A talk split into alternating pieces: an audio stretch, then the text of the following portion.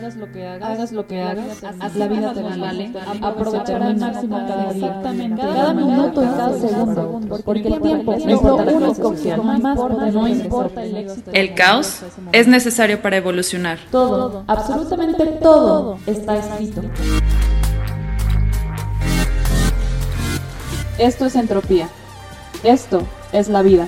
Con todo un abanico de colores y de posibilidades que solamente tú tienes el poder de interpretar. Yo soy Débora Morales, experta en una sola cosa, vivir mi propia vida.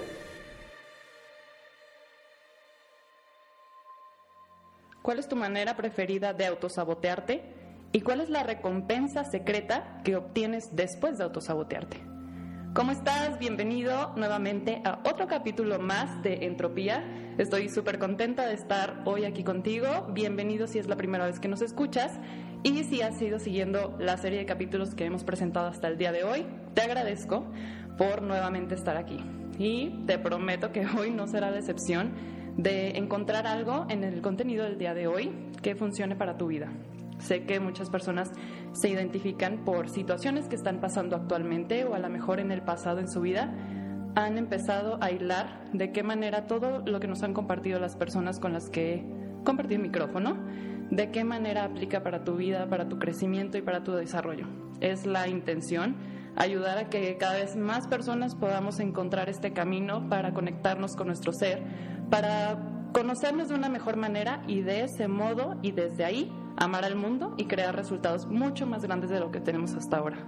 El día de hoy tengo a un compañero súper especial, él es un colega porque es coach también y vamos a, abordar un tema súper interesante que por lo que he visto en redes, bueno, hace una semana compartí este tema en otro podcast y decidí traerlo a Entropía. El día de hoy vamos a hablar sobre autosabotaje y bueno, lo que me causó mucha curiosidad y mucha, mm, no sé cómo decirlo, pero bueno, ah, cuando dije que si querían que trajera este capítulo a Entropía, hubo mucha reacción, lo que me hace saber que todos en algún momento nos hemos autosaboteado, sabemos que tenemos metas importantes y hay algo que a veces consciente o inconscientemente hacemos para no cumplirlas. Y bueno, esta fue la pequeña introducción y ahora sí quiero presentarles a coach, psicólogo. Él es Pepe Montaño, es, les repito, un amigo y colega. Y pues doy la bienvenida, Pepe. ¿Cómo estás? Muchísimas gracias, Débora. La verdad es que estoy muy, muy contento de estar aquí contigo compartiendo micrófonos. Y sí, la verdad es que el autosabotaje es un tema que, que me platicaste por ahí, que lo subiste en, redes sociales. Yo fui uno de los que te dijo que sí, que sí hablara de autosabotaje. Después recibí la, la invitación y aquí estamos con todo el gusto para compartirlo. Y, el autosabotaje, perdón, yo creo que es algo que nos acompaña constantemente, ahorita vamos a entrar más a fondo, y creo que si la gente reaccionó tanto es porque la gente se da cuenta que constantemente nos autosaboteamos, ¿no? Entonces aquí estamos ya listísimos para platicar a fondo de ah, este tema. Qué emoción. Sí, es que es un tema súper interesante. Hay bastantes ángulos desde donde platicarlo y bueno, por eso el día de hoy eh, quise invitarte a ti, que eres experto también en la parte psicológica y, coach, de qué manera trabajarlo, ¿no? Con las personas. Y bueno, primeramente el día de hoy quiero ponerme como una persona civil que no sabe nada acerca de esto y quiero hacerte como una serie de preguntas para que nos des un poco de claridad a las personas que hoy yo tampoco sé nada, que no sabemos nada acerca de esto y saber cómo poder manejar esta parte, cómo poder trascender y cómo poder pues eliminar esas cosas que nos están limitando a tener resultados más grandes. Va. Para empezar quiero preguntarte, ¿qué es el autosabotaje? El autosabotaje serían todos aquellos actos que hacemos que casi normalmente son inconscientes, o sea, no nos damos cuenta que los realizamos y que aparecen normalmente cuando o nos proponemos una meta, un objetivo, o cuando viene algún cambio importante en nuestras vidas, normalmente un cambio que sería a favor, pero eh, nuestra mente nos empieza a jugar este tipo de, de, situaciones en las cuales nosotros nos creamos cosas para no lograr ese objetivo. O que si nos planteamos algún cambio, empezamos a hacer cosas, como te repito, inconscientes para no poder realizar ese cambio. Yo sé que suena como muy, muy, muy loco, muy tonto, porque todos decimos, oye, ¿quién no quiere lograr algo fregón? ¿Quién no quiere lograr éxito? Pues sí, nos autosaboteamos y nosotros mismos nos ponemos el pie para no hacerlo. Esto viene como, bueno, es que el podcast pasado nos hablaba la psiconutrióloga acerca de los introyectos. ¿Tiene que ver algo como, no sé, patrones de aprendizaje que desarrollaste en tu infancia, por ejemplo? Puede haber, o sea, sí, la realidad es que, que lo que vimos en nuestra infancia tiene mucha carga, o sea, esa es una, una realidad, pero también existe mucho la parte de cómo tú eh, aprecias lo que es la vida y más allá de, de cómo aprecias la vida es qué interpretación le das a las circunstancias que te están pasando y sobre todo las creencias que te, que te llegan de qué pasaría si logro X cosa. Okay. ¿Sí? Normalmente detrás del autosabotaje hay una ganancia, ahorita tú lo hacías en la, en la pregunta inicial, que esa ganancia es muchas veces me quedo en mi zona de confort, sí. porque si me arriesgo algo extra, que puedo lograr algún éxito, pero qué tal si no lo logro y me voy a sentir menos, o qué tal si sí logro ese éxito, pero al lograrlo me voy a encontrar con una vida que desconozco totalmente. Ay, sí, me- no, no estaba tan errada, sí. O sea, de hecho, alguna vez yo escuché que, que la gente no le tiene miedo al fracaso, le tiene miedo al éxito. Ujú. La verdad es que la primera vez que yo lo escuché dije, no manches, este, este tipo que lo dice está Ajá. loco, o sea, Sí, ¿cómo sí. le voy a tener miedo al éxito? Claro. Pero ya cuando lo analizas, la verdad es que sí, porque el ser exitoso conlleva un montón de cosas y un montón de responsabilidades Claro. que hoy por hoy no tienes. Digo, definiendo que cada quien define éxito como, como, como cada quien lo quiera, ¿no? O sea, Exactamente. para alguien éxito va a ser ganar un montón de dinero, para alguien éxito va a ser fama, para alguien éxito va a ser trascender, para alguien éxito va a ser tener una familia con estar casado con tres hijos, etcétera. Pero la realidad es que ese éxito que te pongas personalmente va a tener responsabilidades que hoy no vives. Exacto. Sí. Y esas responsabilidades, consciente o inconscientemente, te dan miedo. Entonces, lo mejor es, no, mejor como que me quedo aquí, aunque me esté queje y queje, pero es más sano, no, no más sano, es más cómodo, esa es la palabra, no sano, sino cómodo, me quedo aquí quejándome, arriesgarme y ay, güey, en donde me metí. ¿Me explico? Sí. ¿Existen modos eh, definidos de autosabotaje? Hay, hay varios tipos de autosabotaje. Uno, de hecho, uno de, de ellos, de hecho, es ese de tener miedo como al éxito o de no ser lo suficientemente para eso que quieres lograr. ¿Cómo? Por ejemplo, eh, alguien, ¿sabes qué quiero generar? No, no quiero generar. Soy, soy empleado, tengo mi puesto, etcétera, pero quiero ascender a gerente. Pero tal vez en ese proceso de que quiero ascender a gerente, me empiezan ciertas ideas o ciertos pensamientos que vienen derivados de creencias, de que qué tal si no soy lo suficientemente bueno, qué tal si no soy lo suficientemente buen líder, qué tal si no puedo con el paquete. ¿Me explico? Todos esos pensamientos te empiezan así como a bombardear de poquito en poquito. Es como cuando cae una gota que tú dices, ay, esa gota qué va a hacer. Pero si esa gota es constante, puede llegar a perforar algo. Claro. ¿no? En este caso, esos pensamientos constantemente van a hacer que tú te paralices, que tú te la creas que no puedes lograrlo, por ejemplo, ese ascenso, y que por ende, como no crees que lo puedes hacer, tus acciones y tus emociones van a empezar a, por- a ponerse como en sintonía a esos pensamientos. ¿A qué me refiero? Lo primero, o la base, pues digo, yo soy psicólogo cognitivo de una corriente que se llama cognitivo-conductual. Y el cognitivo-conductual lo que hablamos es, los pensamientos, de los pensamientos se derivan las emociones. Y de las emociones se van a derivar las acciones. Claro. ¿Ok? Si yo tengo pensamientos de que no puedo, de que, de que no soy lo suficientemente bueno, de que si no voy a poder con el paquete, mis emociones de qué van a ser de ansiedad, de angustia, ¿no? De preocupación. Entonces, por ende, mis acciones van a ser de un tipo ansioso, de un tipo que tal vez a la hora de hacer una junta no voy a, a poderme expresar bien, de que a la hora de hacer un análisis de- de- para que la compañía crezca, la voy a regar porque estoy todo ansioso y por ende, ¿qué crees que va a pasar? No voy a poder con el paquete. Exactamente. ¿Me O sea, es, es revalidar el cuento que tú tenías acerca de ti. Exactamente, en psicología de hecho eso se llama profecía autocumplida. Mm, ¿Me ok, explico? O sea, es, es, tengo tanto miedo de que me pase esto. ¿Qué haces que te pase? Sí, literal. De hecho, eh, uno de los ejemplos que siempre pongo es eh, la, la típica eh, pareja, vamos poniendo el nombre de una chava, que tiene miedo de que su, su novio le ponga el cuerno. ¿no? Sí, total. ¿no? Y, y, y uno empieza a celar, y a celar, y a celar, y con quién estás, y con quién hablas, etc. Y tal vez su novio no le va a poner el cuerno, Pero puede llegar algún punto en el que harta tanto al novio, Exactamente, lo sí, harta total. tanto, que el novio tal vez empieza a platicar con alguien más, con alguna otra chava, y la otra chava le empieza a mover el tapete. ¿Sí? Pero es porque su novia posiblemente ya lo tenga hasta No, ajá, es que tan- tanto le estuvo diciendo que, o sea, que es el automático de, ay, bueno, ya. O sea, si ya lo piensa, como qué sentido tiene como hacerlo diferente, ¿no? Y al final, ¿qué pasa? Pues el chavo corta a su novia para andar con otra nueva, pero la novia, la que era eh, la celosa, ella solamente se queda Revalida. Claro, revalida el Yo cuento sabía que me iba a ser infiel. y todos los hombres son iguales. Exactamente. Exacto. Pero es a partir de que ella, Tiene en gran parte, provocó eso. Claro, sí, es como, todo viene como de una creencia que tenemos acerca de algo. Exacto. ¿Recuerdas un momento específico en tu vida donde te hayas saboteado feo? O un sea, montón de veces. a ver, un en específico, platícanos.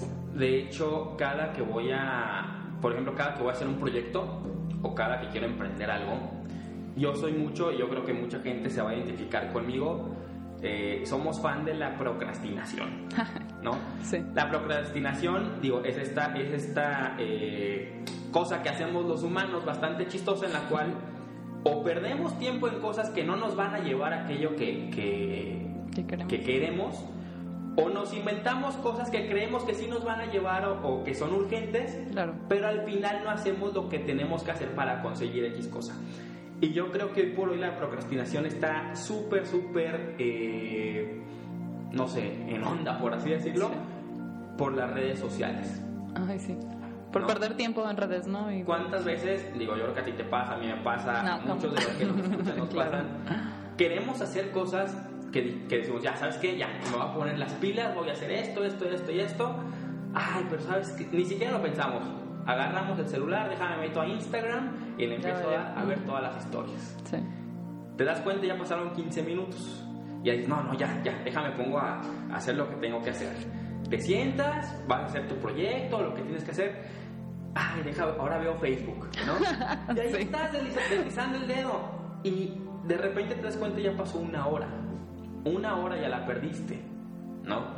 O también pasa de que dices, ¿sabes qué? Ya voy a empezar tal proyecto, vamos a empezar con todo, etcétera. Ay, pero ¿sabes qué? Primero voy a hacer ejercicio, ¿no? Y hacer ejercicio es bueno, Sí. es súper saludable, ¿no? Vas, haces tu hora, hora y media de ejercicio, fregón. Ya llegas, ahora sí ya, vamos a trabajar. Ay, pero ¿sabes qué? No, deja limpio el depa, o deja limpio la casa, ¿no? Y vas, limpias la casa, etcétera, y ya, que es bueno, tener Sí, aseado sí. y ordenado. Y ya, ahora sí ya, ¿no? Pasaron tres horas, ¿Ya no hiciste nada? Ajá. No, pero ¿sabes qué? Tengo que comer, porque yo tengo que estar bien alimentado para hacer el proyecto. Sí. Se te fue el día. Y al final del día, ¿crees que fuiste muy productivo? Pues en realidad, fuiste productivo para muchas cosas importantes, digo, Claro. no lo voy a negar. Pero para lo que tenías que enfocarte, no lo hiciste. Y así se te va un día, se te va una semana, y se te van meses, y hay gente a la Y que se te va la vida. Años y la vida, exactamente. Total. Sí, la procrastinación es uno de los principales en la actualidad. Yo creo que toda la vida ha sido así. ¿Y has encontrado algún método para parar el autosabotaje en algún momento? Yo creo que lo fundamental, y, y creo que es algo que estás haciendo mucho tú con tu podcast y la gente que nos dedicamos a, a coaching y a, a psicología, desarrollo personal, etcétera, es el trabajo interno. ¿A qué me refiero con trabajo interno? Que te conozcas, Sí. ¿no? Porque yo te puedo decir, ah, ¿sabes qué? Haz esto, esto y esto, pero la realidad es que ese tipo de tips o de recetas no funcionan para todos Claro. te tienes que conocer. Yo en lo particular, lo que hago es saber que cuando voy a lograr algo quiero hacer algo, me voy a autosabotear y van a empezar, yo sé que van a empezar en mi caso pensamientos de no puedo, pensamientos que me van a llevar al miedo, Claro. ¿me explico? Sí. De, ay, si no lo hago bien. Ah, otro, otro famosísimo, este, forma de autosabotar, autosabotearnos, perdón, es el perfeccionismo. Sí. ¿no? ¿Por qué el perfeccionismo? ¿Sabes qué? Me quiero lanzar con mi emprendimiento. ¿Qué quieres hacer? No sé, quiero, eh, digo, es un ejemplo, quiero empezar a hacer podcast. Ahí está, ahí está su emprendimiento. Ok. Y el perfeccionismo es, tengo que tener todo perfecto para lanzarlo. Claro. Y hasta que no esté perfecto no lo lanzo. ¿Sabes cuándo va a estar perfecto? Nunca. Nunca. El- la, el- la perfección no existe. No.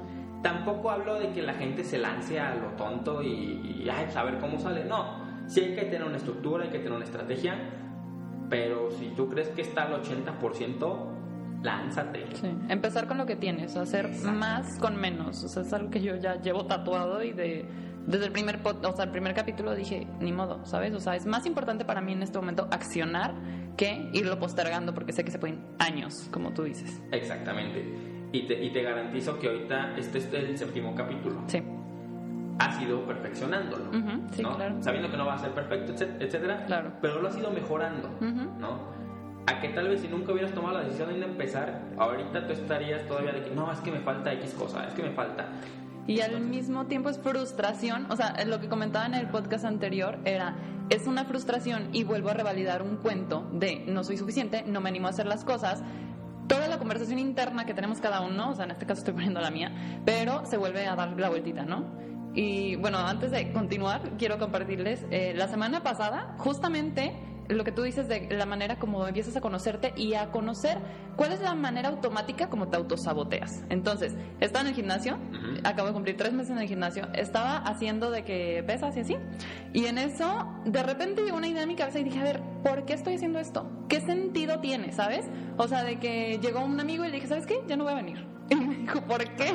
Y le dije, es que como, ¿para qué estoy haciendo esto? O sea, como que había una conversación interna, pero al mismo tiempo, cuando apareció esta conversación, me hice consciente y dije, a ver, cálmate, Débora. O sea, esto es algo que me está impulsando. ¿Por qué? Porque estoy viendo que puedo ser constante con algo. Entonces, cuando yo me siento constante con hacer ejercicio, eso impacta en las demás áreas de mi vida. Exacto. Puedo ser constante en hacer mi podcast, en crear el contenido que quiero, en mi desarrollo. O sea, todo va alineado como tú vayas trabajando un área en tu vida. Entonces sí creo, o sea, totalmente la parte que tú dices de depende de autoconocimiento y que tú detectes cuáles son esas maneras de autosabotearte. Por ejemplo, la mía es, cuando ya veo el resultado, lo tiro a la basura para volver a empezar. Ok. ¿Sabes? O sea, a lo mejor en este momento sería, ok, voy a dejar de ir al gimnasio, ya que vuelva a estar toda aguada, vuelvo a ir, ¿sabes? Entonces, que nos demos cuenta en automático cuáles son esos pequeños actos, esas pequeñas conversaciones que se han repetido eventualmente en tu vida. ¿no? Creo que todos sabemos, sabemos. Totalmente, el, exacto. El miedo es encontrarlo y decir, ok, es, creo que es de valientes encontrar cuál es en específico la manera de autosabotearte tuya, ¿no? Exacto. De hecho, alguna vez alguien me dijo, trabajar en tu interior, así tal cual dijiste, es de valientes. No cualquier persona se anima a echarse un clavado dentro de sí, y saber qué onda con lo que piensas y con lo que sientes, Exacto. ¿no?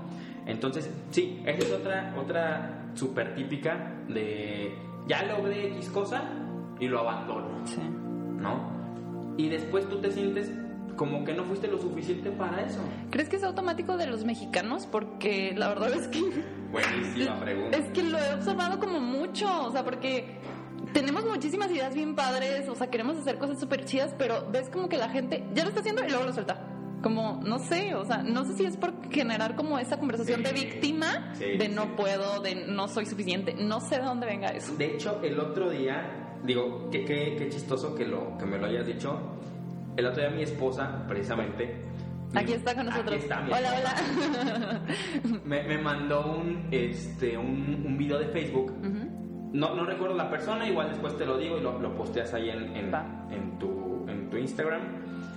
Eh, es de una plática en la que hablan de la ideología del mexicano, ¿no? Y empiezan un montón de, de- de excusas, ¿no? De que hoy por hoy, no vamos a meter en temas de política, pero hoy por hoy es AMLO, antes era Peña Nieto, desde que estábamos chavitos, Salinas de Gortari, que si, en el Vicente 90 Fox. que si en el 94 México quedó eliminado en penales, en fútbol, que no era penal en 2014, o sea, digo, yo soy futbolerísimo, lo tenía que sacar, Ajá. pero yo porque te lo digo, todo es un reflejo de nuestras creencias. Claro. Y todas estas historias que nos hemos contado, decían en ese, en ese audio que me mandó mi esposa, todos son de víctima. O sea, todo el México es víctima, ¿no? Es que esto, y todo es exterior. O sea, todo es nadie nos quiere, no nos valoran. Nos maltratan Ajá, en el sea, extranjero. Es que es el gobierno, es que es Estados Unidos, es que el árbitro, siempre. ¿Me Sí. explico? Pero al final decía, ¿por qué tenemos esto? Pues sí puede ser muy posible porque nos contaron la historia desde, desde chavitos, desde que íbamos en la primaria, de que fuimos conquistados. Es un estigma. ¿No? O sea, de que nosotros, hoy, nosotros éramos los aztecas Y llegaron los españoles y nos, autos, nos, nos, este, nos, nos robaron todos, se llevaron a estas mujeres, o sea, un, Sí. un desmadre, ¿no? Y, y se asume de que es que a nosotros los españoles llegaron. Cuando hoy por hoy, la verdad, en 2000, casi 2020, nosotros somos mezcla de, azte- de indígenas y de españoles. O sea, somos una mezcla de las dos razas, ¿no? Pero nos cuentan mucho este cuento. Entonces sí, o sea, la verdad es que sí, el mexicano sí tiene esta parte de voy a lograr el éxito, ya lo veo, Pero, no porque soy menos. pero no me siento lo suficiente para tenerlo, Claro. entonces no, sabes que no. ¿Cuánta gente no hay que siente que si gana más dinero, por ejemplo, que los demás, va a ser mal visto? Sí. ¿No? O sea, no, y van a pensar que soy narco. O, ¿sabes que No, es que, o sea, el país está de la fregada y como para yo estar teniendo más dinero, no, mejor no. Y no te lo estoy diciendo que la gente, la gente lo piense conscientemente, todo es inconsciente. Entonces, eso la verdad es que sí, sí nos lleva a estar hoy como estamos. Esa es la verdad. Sí. Tú como psicólogo y coach, Ajá. ¿qué tip podrías darle a, la- a las personas? Porque la verdad es que a mí siempre me lo preguntan y nunca sabía cómo contestar. Sí. ¿Cómo empezar a conocerse? O sea, ¿qué es lo que tú en, en específico, o sea, tú personalmente, qué has hecho eh, cuando empezaste como a hacer esta introspección de quién soy, a dónde voy, cuáles son mis metas, mis formas de autosabotearme? ¿Cómo empezaste? Primero, tienes que aprender a, a saber qué sientes. A ponerle nombre a tus emociones, a lo que sientes, ¿no? O sea, cuando le preguntas a alguien, oye, ¿cómo estás? Digo, la mayoría de la gente te va a decir, Bien. ¿no? Eso es ya una cuestión cultural, aunque estés de la fregada. Sí. Pero aprenderle a poner nombre, ¿no? ¿Cómo te sientes mal? ¿Qué es mal? O sea, te sientes triste, te sientes enojado, te sientes frustrado. Todas son cuestiones diferentes. Te hacen sentir mal, por así decirlo, pero cada uno es diferente. Por ejemplo, ¿sabes cómo, cómo te sientes? Ansioso, o sea, nervioso, ¿no? Ok. Ya que identificas tu emoción, o sea, esto no es, va a ser de la noche a la mañana, Claro. cuando sientas la emoción es, ¿qué está pasando por mi cabeza? O sea, ¿qué estoy pensando? ¿No? Y ahí vas a empezar a, a- a checar tus pensamientos. Es fundamental que aprendas a saber qué estás pensando, que hagas consciente lo que pasa por tu cabeza. Porque si te fijas, en el día tenemos miles de pensamientos y, y muy pocos de ellos los hacemos conscientes. Cuando tú vas manejando de aquí a, no sé, a galerías, por ejemplo, ¿cuántos pensamientos no pasarán por tu cabeza? No, pues un millón Un de millones. Un montón, Sí. un montón. Y no son conscientes. Y qué bueno que no son conscientes. Si los hiciéramos conscientes, todos nos volvemos locos. Pero la clave es, cuando yo siento una emoción que no me está haciendo sentir bien, ¿qué está pasando por mi cabeza? ¿Qué estoy pensando? Y a partir de eso, vas a empezar a saber cuáles son tus pensamientos y cuáles son tus creencias. ¿Me explico? Sí. Eh, a partir ya de que sabes tus pensamientos y tus creencias, puedes empezar a refutarlas o a cuestionarlas. ¿Me explico? Sí. Por ejemplo, eh, alguna vez hubo un, un- un coaching en el cual una chava quería bajar de peso. Pero digo, no sé si, si alguien se identifique, quiere bajar de peso. Las mujeres no, ¿cómo crees? Hace todas las dietas sabidas y por haber, hace ejercicio y no lo logra, Ujú. ¿no? Ella lo que no sabía era cuando se empezó a conocer más, cuando empezó a echarse un caballo en sus emociones, en sus creencias, sus pensamientos, de fondo lo que había era que ella sentía, bueno, no ella sentía, ella creía que si bajaba de peso y se ponía más delgada, los hombres solamente la iban a buscar para eso.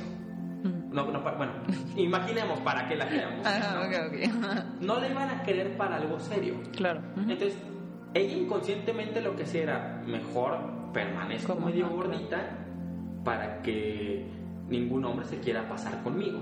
Sí. ¿Me explico? Sí, sí, sí. Pero una vez que ella identificó y que empiezas como a cuestionarla, ella dice, pues no, o sea, hay muchas chavas que pueden estar guapas, son delgadas, Claro. y sus novios o los hombres los buscan para algo bien. Sí. Hasta que ella no captó eso, pudo como desengancharse de esa creencia, de esa emoción, y por fin, con un tratamiento obviamente, con un nutriólogo, etcétera, Claro. pudo ser el cambio. Sí, es que es súper interesante. Aparte dicen, bueno, en bioscodificación dice que la grasa es símbolo de protección. Exacto. O sea, en las mujeres, o sea, de que de repente de esa ansiedad de comer y comer, pues a, a veces es como llenar vacíos y aparte pues generar como una capa que nos ayude a protegernos según nosotras, ¿no? Pero sí, como tú dices, siempre eso está en el inconsciente, pues de qué manera comenzar a, pues a romper estos patrones, pues primeramente pues conocerlos, ¿no? O sea, y yo creo que sí es importante, o sea, acercarnos como expertos en diferentes áreas para poder tener como este crecimiento, porque hay muchísimos puntos ciegos. O sea, Exactamente, que no sabes. Exacto, o sea, hay cosas que la gente te dice, pero por más que te digan, no las vas a ver hasta que tú decidas verlas. Exactamente. Entonces, Hasta que no. tú lo hagas consciente. Exacto, si no te vas al lado víctima y ¿por qué? Porque me ofenden. Ajá. Y ahí te la pasas llorando toda Claro. la vida. y Nunca, nunca pasa nada contigo. Ay, Pepe, pues muchísimas gracias. ¿Algo más que nos quisieras compartir que creas que sea importante para este tema? Igual eh, les quiero comentar así ya súper rápido para cerrar. En coaching, yo en lo personal utilizo dos, dos preguntas que son clave, igual para que, para que la gente que nos escucha, cuando sientan que están autosaboteando, se las hagan, pero no se las hagan nada más para, para responder y ya, sino que realmente se den un tiempo para responderlas y que salga de- desde el fondo de, de su ser y sea lo más sincero posi- posible. La primera es, ¿qué gano con no actuar? ¿No? ¿O qué gano con procrastinar? ¿Qué gano con poner eh, excusas? ¿Qué hago con hacerme la víctima? Ujú. ¿no? Porque eso también es típico del autosabotaje, ¿no? Es que no puedo, es que si tuviera más dinero, si tuviera más tiempo, ¿qué gano? Algo estás ganando, Claro. ¿ok? Y la segunda es, ¿qué sería lo peor que podría pasar si sí logro eso que quiero? Y yo sé que suena rara, porque normalmente la gente cuando yo, yo la hago a, a- a mis coaches, bueno, co- coachee es el, el nombre que le ponemos al cliente en Ajá. coaching, sí, sí, sí. cuando yo se los hago, me dicen, pues, ¿cómo que qué sería lo peor que me podría pasar si, si bajo de peso o si, si encuentro a, a aquella persona que realmente eh, quiero, que, quiero amar, quiero que me ame, o etcétera? Pues sí, algo, no sé si llamarlo así, le voy a poner el nombre, algo catastrófico crees que te podría pasar si sí lo logras. Y te voy a poner así un ejemplo súper Sí, sí, sí, sencillo para, que, para, para ya cerrar alguien tal vez dice, ¿sabes qué? Quiero ganar el doble de dinero que hoy, que hoy gano. ¿no? Y yo le pregunto, ¿y qué, ¿y qué crees que sería lo peor que te pasaría si sí logras ganar el doble del dinero? La gente al principio me dice, pues nada, pues qué fregón, o sea, tener una mejor vida, podría viajar, etcétera. Pero ya cuando le vas escarbando, esa persona puede llegar a, a pensar que lo peor que le puede pasar es, uno, que teniendo más dinero, digo, ideas que te voy a decir, lo pueden secuestrar. Ujú. Dos, que el dinero lo va a cambiar. Tres, que el dinero va a hacer que tal vez sus amigos se alejen de él o que lo busque más gente O que lo usen. dinero. Ajá, sí, sí, sí, Exactamente. ajá. O cuatro, ¿sabes qué? Voy a tener que trabajar un montón Ah. y ese trabajar un montón para lograr eso me va a alejar de mi familia. Sí, sí, sí. ¿Me explico? sí.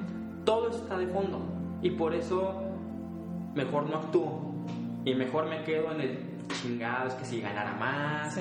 es que me quedo en, la, en, en el hacerme la víctima, en la queja, en vez de afrontarlo y saber que, que tengo que enfrentarlo para poder lograr aquello que deseo. Sí, con este tema, o sea, creo que viene también la parte de tus creencias y la relación que tienes con el dinero, que es súper importante. Y bueno, les quiero recomendar el libro de los secretos de la mente millonaria, Buenísimo. que es buenísimo para que empieces a detectar cuáles son esas creencias, porque como latinos las tenemos tatuadas. Tatuadísimas, Ajá. totalmente. Entonces, ¿qué es lo que está saboteando tu crecimiento laboral? Tu obtener más ingresos, porque realmente el dinero es una energía, es algo que va a venir a ti como remuneración de tu crecimiento. De hecho, dice, mientras más trabajes tu crecimiento personal, el dinero empieza a llegar solo. Y dicen que los problemas de dinero no son de dinero, son de creatividad. Exactamente. O sea, realmente si, si tienes la, eh, la mente despejada, puedes tener más ideas de cómo quieres generar, pero pues primero es empezar con dejar de sabotearte con esas ideas limitantes que tienes en relación a. Exacto. Ay, Pepe, pues muchísimas gracias. Regálanos tus redes sociales para que te busquen nuestros radio escuchas. Claro, me pueden seguir en, en Instagram, estoy como Pepe Montano Coach y en Facebook como Pepe Montaño. Muy bien. Ahí, ahí estamos a la orden. Muchísimas gracias por haber aceptado la invitación. No, muchísimas gracias a, a ti por invitarme. Y A Entropía, Entropía. Un gustazo haber estado aquí en, en Entropía. Espero que pronto nos vuelvas a acompañar con algún tema. Vamos a pensar qué más podemos armar. Por supuesto. Muy bien, aquí te estaremos esperando entonces. Muchísimas gracias, Débora. Gracias a ti. Pues esto fue todo, chicos. Eh, muchísimas gracias por escucharnos nuevamente. Les recuerdo compartir el podcast si creen que alguien les pueda hacer de provecho el tema que tratamos el día de hoy. Y nos vemos como cada jueves la próxima semana. Chao, chao. Hagas lo que hagas, hagas lo que hagas, la vida te vale, se termina. exactamente de la manera que haces, porque el tiempo no importa la clase social, no importa el éxito. El caos es necesario para evolucionar. Todo, absolutamente todo está escrito.